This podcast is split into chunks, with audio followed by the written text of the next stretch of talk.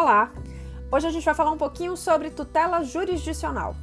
A tutela jurisdicional é a proteção prestada pelo Estado quando provocado por meio de um processo gerado em razão da lesão ou ameaça de lesão a um direito material. Primeiro, a tutela jurisdicional ela pode ser de conhecimento. Dentro da tutela de conhecimento, a gente tem outras três espécies: a tutela declaratória, onde há uma crise de certeza e um exemplo dela é a declaração de paternidade. A gente tem também a tutela constitutiva, onde há uma crise de situação jurídica. Por meio da tutela eh, jurisdicional constitutiva, a gente está sempre desejando criar, extinguir ou modificar uma relação jurídica. Como exemplo, o divórcio. Por fim, dentro da tutela de conhecimento, a gente tem essa espécie da tutela condenatória, Nela há uma crise de inadimplemento, ou seja, alguém não cumpriu com uma obrigação.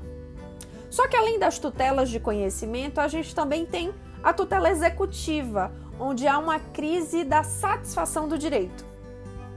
Ela pode acontecer de duas formas: por meio de um processo autônomo de execução ou como uma fase procedimental, dentro mesmo do processo de conhecimento, é o que a gente chama de cumprimento de sentença.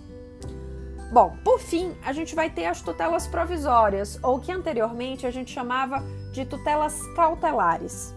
Nela, há, não há mais uma crise de certeza, de situação ou inadimplemento, ou mesmo crise de satisfação.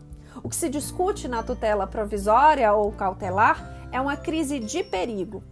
É, eu não preciso de um processo autônomo, né?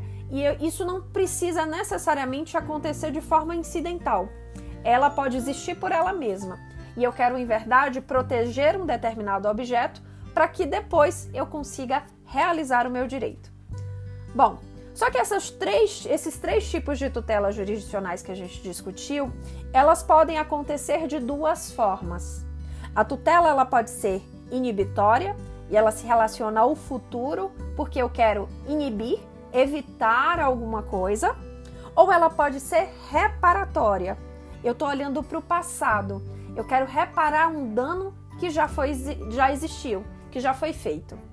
Bom, quando eu falo de tutela inibitória, eu quero sempre um resultado específico. Por quê? Porque eu quero um resultado idêntico ao cumprimento voluntário da obrigação.